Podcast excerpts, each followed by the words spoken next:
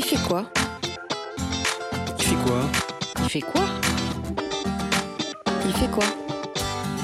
Il fait quoi? Il fait quoi? Sandra Mio. Bonjour à toutes et à tous. Bienvenue dans cette nouvelle édition de l'émission Il fait quoi, le magazine de l'Institut français de l'éducation. Aujourd'hui, nous allons nous intéresser à un mot qui devient omniprésent dans le monde de l'éducation, c'est celui d'apprenant. De la simple notion didactique désignant celui qui est en situation d'apprendre, en passant par les concepts d'organisation ou de territoire apprenant, à la communication ministérielle autour du concept de nation apprenante que nous avons découvert pendant la période de confinement, ce terme à la lexicologie incertaine revêt bien des réalités. Anne-Françoise Gibert chargée de mission au service veille et analyse de l'IFE, nous en dira plus pendant l'interview. Puis, Maë Burla nous propose une nouvelle chronique ciné en fin d'émission. Mais avant cela, accueillons Claire Jordanengo et ses nouveaux trésors. Bonjour Claire. Bonjour Sandra. Alors, qu'allez-vous nous proposer aujourd'hui? Eh bien, aujourd'hui, j'ai apporté un livre qui est parfois considéré comme un des ancêtres de la bande dessinée. Ça s'appelle L'histoire de Monsieur Crépin. Ça a été dessiné et écrit par Rodolphe Töpfer en 1827 et imprimé euh, une dizaine d'années plus tard à Paris. Donc c'est un livre au format à l'italienne qui est surtout imprimé que sur le recto des pages et chaque page est constituée d'une ou plusieurs petites images, un peu comme des vignettes en effet. Il y en a jusqu'à trois par page à peu près. Et en dessous de chaque image, il y a un petit cartouche dans lequel figure du texte en écriture cursive. Et c'est vrai que ça fait penser à une bande dessinée, même s'il n'y a pas euh, ce qui pour nous est représentatif de la bande dessinée, c'est-à-dire les bulles. En effet, c'est un objet très étonnant. Et qui est ce monsieur Crépin? Alors monsieur Crépin, c'est un bon père de famille, un petit peu niais, un petit peu dépassé par euh, les événements et surtout par sa progéniture. Donc il a 11 garçons à élever qui sont euh, à proprement parler insupportables et donc il va engager des précepteurs tous plus ou moins farfelus, euh, inefficaces, parfois charlatans. Et donc, euh, les croquis, les petites vignettes racontent euh, ces différentes expériences pédagogiques. Tout ça sur fond de différents avec sa femme, Madame Crépin, donc, qui n'est pas toujours d'accord à propos des méthodes éducatives choisies. Et les précepteurs alors? Alors les instituteurs, les précepteurs, quant à eux, ils ont des, des théories, des systèmes qu'ils appliquent sans discernement et sans jamais euh, tenir compte le moins du monde de la réalité des choses. Euh, donc, par exemple, quand il y a une toilette euh, à portée hygiénique et morale dans le système de l'instituteur, en fait, sur l'image, on voit des gamins dégoûtants qui s'arrosent n'importe comment. Il y a deux frères qui sont en train de se noyer. Il y en a un qui pleure. voilà, c'est un grand désordre. Quand même, oui, j'imagine que les précepteurs ne faisaient pas long feu. Effectivement, ils sont chassés les uns après les autres. Euh, ils ont des noms un petit peu comiques. Donc ensuite, il y a messieurs Bonichon et Fadet qui arrivent, un qui plaît à madame et un qui plaît à monsieur. Chacun a sa méthode, mais ça marche jamais. Et après que ces deux-là sont chassés, il arrive encore un phrénologue, monsieur Cragnoz, euh, qui va prendre leur place, mais sans plus de succès. Donc euh, après, ça se termine par une petite pirouette parce que à la fin du, livre, les fils de Monsieur Crépin, devenus grands et visiblement des adultes sans problème, ils ont donc grandi sans précepteur et ça se termine sur un toast qui est enfin qui dit rien de si commun que les méthodes, rien de plus rare que la conscience. C'est une belle maxime. oui, puis quand on le raconte comme ça, ça a l'air sérieux, mais en fait, c'est vraiment un petit, euh, une petite bande dessinée très drôle. Mhm. Et est-ce que l'auteur était un dessinateur au départ? Alors, entre autres, parce que Topfer a été beaucoup de choses. Alors, on écoute. Topfer a été encore un, euh, épistolier remarquable. Il a eu le temps d'entretenir avec sa famille et ses amis une abondante correspondance, de passer ses soirées à dessiner des albums de caricatures ou à écrire et jouer des comédies. Alors, euh, en effet, Topfer, c'est un pédagogue suisse du début du 19e. Donc, pendant une quarantaine d'années, il a tenu une pension pour euh, jeunes garçons, en général étrangers, de milieux assez aisés. Il a aussi beaucoup écrit, euh, des récits souvent assez drôles qui mettent en scène des jeunes gens et presque toujours qui font intervenir un personnage d'éducateur, soit de façon positive, soit négative. Et effectivement, il savait aussi très bien dessiner parce qu'il avait failli euh, devenir peintre et il a illustré la plupart de ses propres récits. Alors, cette histoire-là, l'histoire de Monsieur Crépin, même l'auteur savait très bien que c'est un petit procédé simple, c'est un petit livret qui n'avait pas grande prétention, qui d'ailleurs au départ n'était pas destiné à être publié. Au début du livre, il a mis en exergue cette phrase Va, petit livre, et choisis ton monde, car aux choses folles qui ne rient pas baille, qui résonne se méprend. En fait, c'est de l'humour par l'absurde et beaucoup de sujets sont abordés en dehors de, des sujets éducatifs. Et est-ce qu'on édite de la BD à l'époque alors? Alors, de la BD euh, sous la forme qu'on l'entend aujourd'hui, non, mais c'est vrai qu'au 19e, avec le développement de la presse qui va être très favorable aux caricatures, aux dessins et aux images, enfin, toutes ces techniques vont beaucoup augmenter. Topfer n'appelait évidemment pas son œuvre des bandes dessinées, hein, c'était, il appelait ça des histoires en estampes. Donc, il avait utilisé une technique euh, assez simple qui était déjà connue à l'époque pour reproduire des factures, mais euh, lui, il l'a utilisé pour reproduire ses dessins. Et ce qui est bien dans cette édition de de Monsieur Crépin, c'est que c'est vraiment le dessin de Töpfer lui-même. C'est pas des gravures d'après Töpfer, c'est vraiment le, les traits tels qu'il les avait faits. Et hum, ce trait fin, justement, un petit peu de caricaturiste, etc., ça a été beaucoup emprunté par ses successeurs, et on pense en particulier, par exemple, au personnage de la famille Fenouillard de, l'auteur de bande dessinée Christophe. Mmh. Eh ben, merci Claire, c'était encore une belle découverte. Nous allons maintenant retrouver Anne-Françoise Gibert, chargée de mission au service veille et analyse de l'IFE, qui va nous éclairer sur la notion d'apprenant. Bonjour Anne-Françoise Gibert. Bonjour Sandra Mio. Alors il se trouve que ce terme d'apprenant, dont je ne connaissais, je dois l'avouer, que l'usage didactique, devient de plus en plus courant puisqu'il s'est invité dernièrement dans chaque foyer par le biais du petit écran avec le label ministériel Nation apprenante. Certains d'entre vous n'ont peut-être pas Internet dans leur maison ou n'ont pas tout le matériel informatique suffisant pour toute la famille. C'est pourquoi nous avons lancé le 18 mars l'opération Nation apprenante avec les chaînes de l'audiovisuel, avec pour premier partenaire France Télévisions, Radio France et Arte. L'objectif de cette opération est très simple. Vous guider grâce à un visuel Nation apprenante et vous permettre ainsi d'identifier facilement sur les antennes tous les contenus pédagogiques en lien direct avec les programmes scolaires. À chaque fois qu'il y aura ce visuel à l'écran, les familles sauront que ce programme a été expertisé et validé par l'éducation nationale pour son contenu éducatif. On peut dire que ce terme donne une dimension plus active à une personne qui est en situation d'apprendre que le terme d'élève, par exemple, ou même celui d'apprenti. Mais alors, quelles sont les évolutions qui nous ont mené à ce nouveau mot? Est-ce seulement un glissement venant de la langue anglaise, qui a l'habitude de s'immiscer dans notre propre langue? Ce terme correspondrait alors à une traduction plus ou moins satisfaisante du gérondif learning? Ou correspond-il à un besoin de désigner une réalité que les termes d'élève, apprenti, étudiant ne couvriraient pas ou plus? Anne-Françoise Gibert, que pouvez-vous nous dire euh, sur euh, la ou les définitions de ce terme? Alors effectivement, c'est intéressant. On s'est penché sur euh, les différentes acceptions de ce terme qui désigne a priori une personne qui apprend. Et c'est un néologisme utilisé en didactique, d'après le Wikitionnaire. Sinon, le terme apprenant, on peut voir qu'il est complètement absent dans les années 90. Il apparaît un petit peu dans le dictionnaire des sciences de l'éducation. Donc c'est une personne engagée dans un processus d'acquisition de compétences. Par contre, euh, accoler ce terme à une organisation, cela provient plutôt de la littérature de recherche des sciences de, gestion. Et cela a, été, euh, cela a émergé dans les années 90 dans l'ouvrage de Peter Senge et Chris Argyris, La cinquième discipline, donc un professeur de management et un théoricien des organisations. L'objectif d'une organisation apprenante, c'est une organisation qui facilite l'apprentissage de ses membres dans le cadre d'une transformation permanente. Donc ce n'est absolument pas quelque chose qui descend. Il n'y a pas de notion de guidage, mais plutôt une notion d'émergence, une notion d'intelligence collective, d'expérimentation permanente, d'apprentissage à partir des leçons de l'expérience et également d'apprentissage avec les autres et de transférer les connaissances qui sont acquises. Mhm. Ça, correspond, cette, euh, cette définition d'organisation apprenante finalement correspond plus largement aussi euh, au concept de territoire apprenant, comme on en entend énormément parler ces, ces derniers temps en sciences de l'éducation. Oui.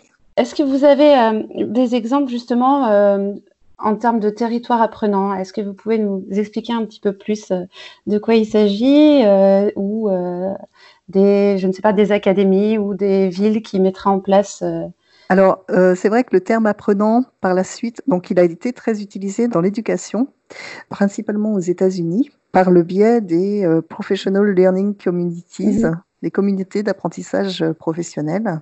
Donc, depuis les années 2000, c'est très répandu dans le monde anglo-saxon. Euh, mais ce terme a vraiment euh, pris son envol, je dirais, en France et dans l'éducation, suite au rapport de euh, François Tadei sur la société apprenante, mmh. qui a consacré la terminologie en précisant que pour l'éducation, il fallait passer d'une administration centralisée qui conçoit et diffuse des instructions vers des rectorats qui dirigent leur mise en œuvre et vers les enseignants qui les appliquent, à un mode d'organisation où chacun bénéficie des ressources qui lui permettent de construire et de partager ses connaissances pour améliorer les pratiques professionnelles. Donc on voit que ce terme apprenant, il est plus destiné aux adultes, a priori, euh, dans un, une perspective d'évolution professionnelle, de co-construction également professionnelle, et il n'est pas tout à fait dirigé en fait euh, aux élèves. Bah, justement, c'est ce dont je voulais euh, vous parler parce que quand on parle de l'opération Nation apprenante euh, depuis le confinement, euh, qui est une opération qui met à disposition auprès du grand public, mais surtout auprès des enfants, une multitude d'outils pour accéder au savoir, on s'adresse plus particulièrement aux enfants. Alors, est-ce qu'il n'y a pas justement une sorte de décalage ou de je peux pas dire de dévoiement, mais d'utilisation un petit peu étonnante de ce terme? Oui, il y a, il y a vraiment en fait euh, un décalage puisque euh, on perd euh, finalement toute la dimension d'apprentissage continuel et d'apprentissage social. Et également, on perd la dimension de structure horizontale puisque c'est plutôt une perspective descendante finalement de l'apprentissage.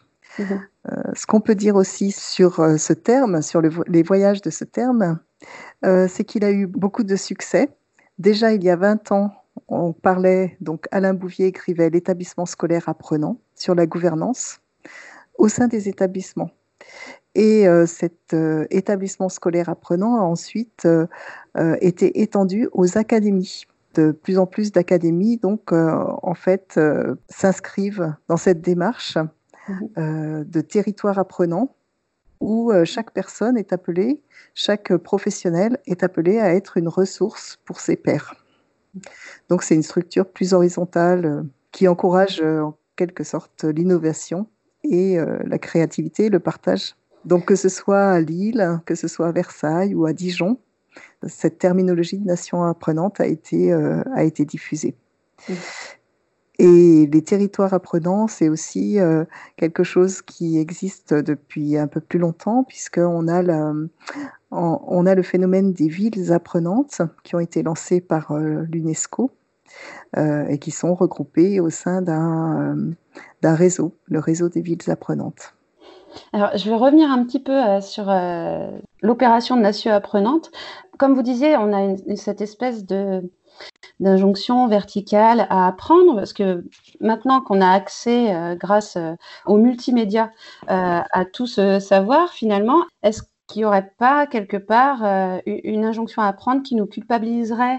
Si par hasard on, ne souhaiterait pas apprendre Alors je, je vous propose d'écouter Michel Foucault qui parlait de l'école dans un entretien de radioscopie avec Jacques Chancel en 1975. L'enseignant, c'est celui qui dit, écoutez, voilà, il y a un certain nombre de choses que vous ne savez pas, mais que vous devriez savoir. Ça comporte donc une première étape qui est celle que j'appellerais de la culpabilisation, si vous voulez.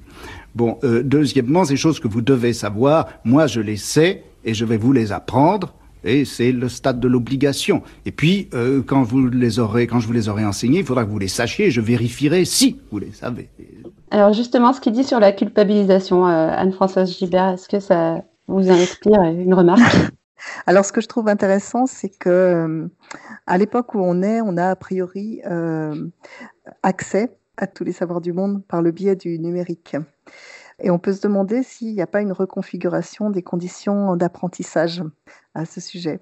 Mhm. Que, on peut se demander si chaque élève ne va pas devenir un apprenant numérique. Mhm. Euh, et il y a une certaine pensée magique de se dire que à partir du moment où les savoirs sont accessibles, tout un chacun puisse s'en emparer. Mhm. Sachant que c'est aussi des savoirs qui restent euh, des savoirs académiques, les savoirs qui sont proposés, et pas des savoirs d'expérience qui sont reliés, en fait, euh, qui sont plus incarnés et euh, qui peuvent être assimilés sans, sans la présence des enseignants qui eux-mêmes sont les médiateurs de ces savoirs, mais juste par la magie des petits écrans, ça relève euh, d'une pensée un peu, on va dire, un peu magique. Et oui, justement, à ce propos, vous aviez, euh, vous aviez intitulé votre article Nation apprenante, où est passée l'éducation? Alors, on peut effectivement se poser la question du rôle de l'enseignant, voire même de, de l'école. Euh, je vous propose cette fois-ci d'écouter euh, Ivan Illich, qui a été interviewé par Jean-Marie Doménac dans l'excellente série Un certain regard. Euh, il parlait du rôle de l'institution scolaire à l'époque, le 19 mars 1972. Dans ce but, il faut distinguer clairement entre ce que l'élève ou son instituteur personnellement font dans certaines circonstances et ce que l'école structurellement, inévitablement fait. Quelquefois, un élève apprend quelque chose d'un instituteur. Et chacun de nous se rappelle que quelquefois, pendant sa jeunesse, il a eu une journée, une heure très illuminante avec un maître. Mais ça, c'est quelque chose de bien différent de ce que l'école enseigne dans le monde entier. Elle enseigne à l'enfant qu'il a besoin de l'institution pour apprendre. Il enseigne à l'enfant qu'il ne peut pas apprendre ce qu'un autre a jugé appartient à une classe supérieure. Il enseigne à l'enfant de se sentir classé par un bureaucrate. L'école enseigne inévitablement à l'enfant que l'enseignement que la société respectera est le produit d'une institution établie par cette institution et par des experts qui savent comment produire cette marchandise. Alors, est-ce qu'on peut dire justement que l'institution scolaire de 2020 obéit encore à cette logique, à la logique qui est décrite par euh, Ivan Illich, malgré les évolutions technologiques qui permettent pourtant une plus grande individualisation à l'accès au savoir? Alors, euh, Illich est un penseur, euh, on va dire, un peu révolutionnaire. Il a écrit Une société sans école. Mais après, c'est vrai que dans cette période où on a été avec une école, mais une école avec d'autres modalités que celles d'habitude, il est intéressant de, se relier en fait à sa pensée. Dans le cadre des justement des territoires apprenants, l'utopie éducative des territoires apprenants, c'est que chacun puisse apprendre de tout le monde et que ce ne soit pas dédié à une seule institution.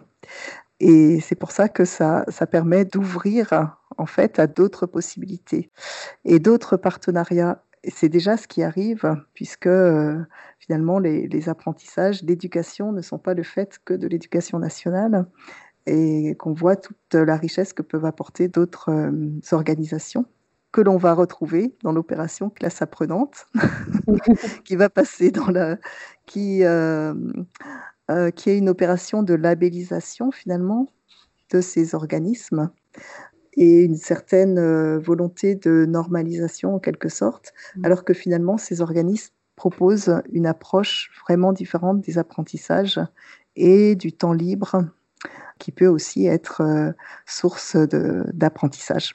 Mmh eh bien, euh, justement, en parlant de temps libre qui peut être source d'apprentissage, l'été dernier, on nous a proposé les vacances apprenantes. Alors, ce terme n'est-il pas un peu contradictoire? Mmh.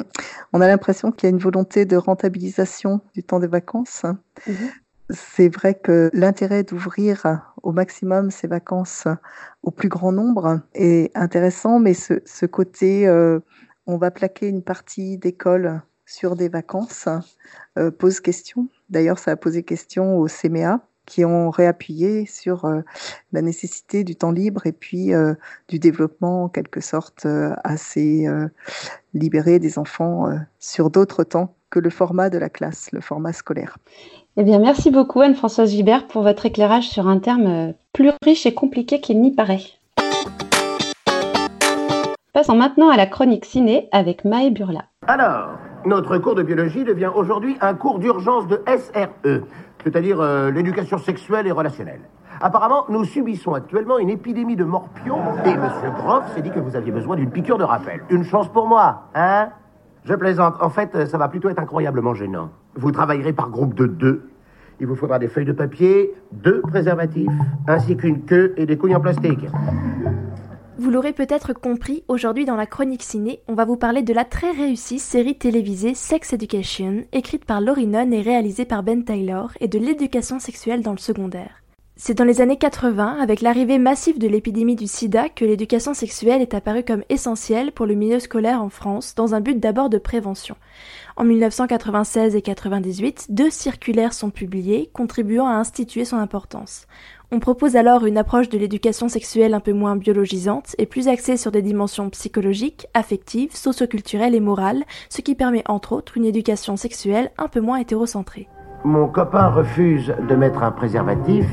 Qu'est-ce que je dois faire? Alors, et ce sont les préservatifs qui empêchent la fertilisation de l'ovule. C'est clair? Seigneur Oui. Et pour les relations gays? Eh bien, euh, non, on ne, ne- ne peut pas être enceinte euh, après une relation homosexuelle. Mais vous faites quoi du plaisir? Les gens ne font pas toujours l'amour pour avoir un bébé. Dans les années 2000, l'éducation à la sexualité est intégrée dans les différentes disciplines enseignées au collège et au lycée. Il s'agit de prendre en compte les relations existant entre le corps et les dimensions sociales et culturelles de sa signification. Le but est de favoriser chez les élèves une prise de conscience des données essentielles de leur développement sexuel et affectif, l'acquisition d'un esprit critique afin qu'ils puissent faire au cours de leur vie des choix libres et responsables.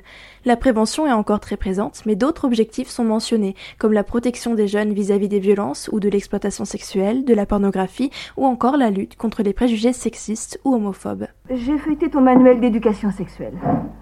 On n'y voit absolument aucune mention du plaisir féminin. L'éducation sexuelle en France hésite pourtant entre information, éducation et prévention, et tente tant bien que mal de combiner ces trois objectifs. Et sur certaines notions, ça coince encore un peu, notamment en ce qui concerne l'égalité entre les sexes, longtemps oubliée dans l'éducation à la sexualité du fait de la faible institutionnalisation des études sur le genre. Ainsi, l'idée selon laquelle l'égalité entre les sexes et entre les sexualités doit être un objectif central de l'éducation à la sexualité n'est pas un acquis. En attestent les controverses sur les manuels de SVT des classes de première LES en 2011 à propos de la mention faite à la construction sociale du masculin et du féminin, ainsi qu'aux notions d'identité sexuelle et d'orientation sexuelle. Ne pas avoir de relation sexuelle est un choix qui se respecte. Et tu ne devrais pas en avoir tant que... Non, je ne veux pas avoir de relation sexuelle du tout. Jamais, avec personne. Je crois que je dois pas être normale. Tu sais ce que c'est qu'une personne asexuelle? Eh bien, c'est quelqu'un qui ne ressent aucune attirance sexuelle ou physique pour qui que ce soit. En fait, le sexe n'est pas la tasse de thé de tout le monde. L'orientation sexuelle est quelque chose de fluide. Ce n'est pas le sexe qui définit qui nous sommes. Et donc, je ne vois pas pourquoi tu ne serais pas normale.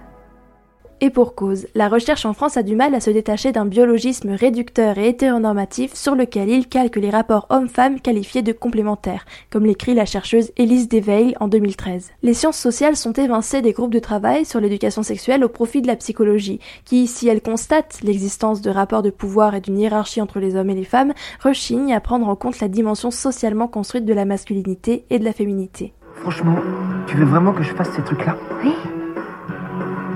Enfin, je crois. Parce qu'on se croirait dans un porno. Dis-moi ce que tu veux vraiment. Je sais pas ce que je veux. Personne m'a jamais demandé ça avant. Steve dit que son truc à lui, c'est quand il voit que sa partenaire s'éclate. Il me dit qu'il peut voir que je simule. Et c'est vrai Oui, je fais toujours semblant. Eh ben, tu devrais peut-être réfléchir au, au truc que t'aimes faire quand t'es toute seule. Malgré les avancées des 20 dernières années, le chantier de l'éducation sexuelle est donc encore largement ouvert. Il reste beaucoup à faire pour l'établissement de programmes plus précis, pour former les profs et les intervenants extérieurs, qui sont parfois perdus, notamment sur des questions de pédagogie. Comment aborder l'éducation sexuelle avec les élèves, les laisser s'exprimer et les guider? Le collectif MeToo a d'ailleurs proposé en juin 2020 une formation à la notion du consentement pour les collégiens et collégiennes et lycéens et lycéennes. En attendant, je vous conseille d'aller lire le rapport d'études de l'INJEP, l'Institut national pour la jeunesse et l'éducation populaire, intitulé Entrer dans la sexualité des adolescents, 2, la question du consentement, sur lequel j'ai basé cette chronique, et bien sûr d'aller regarder Sex Education. Le spectacle est terminé Mais nous, ça nous plaît Ça vous plaît, cette obscénité? C'est censé être drôle, monsieur. Vous avez tous été corrompus par cette femme Elle donne des conseils sexuels à vos enfants en leur remplissant la tête de bêtises dangereuses Elle n'a pas donné de conseils sexuels. Mais ma mère était ici pour écouter vos problèmes et vous donner les conseils que le lycée aurait dû vous donner de toute façon. Merci Maë. C'est la fin de cette émission. Merci à tous. À la réalisation, le plus apprenant de tous, c'est bien sûr Sébastien Boudin. Vous pouvez retrouver toutes les informations sur notre chronique et sur le terme d'apprenant sur le site de notre web radio Cadécole à l'adresse suivante ife.ens-lyon.fr/cadécole. À très vite.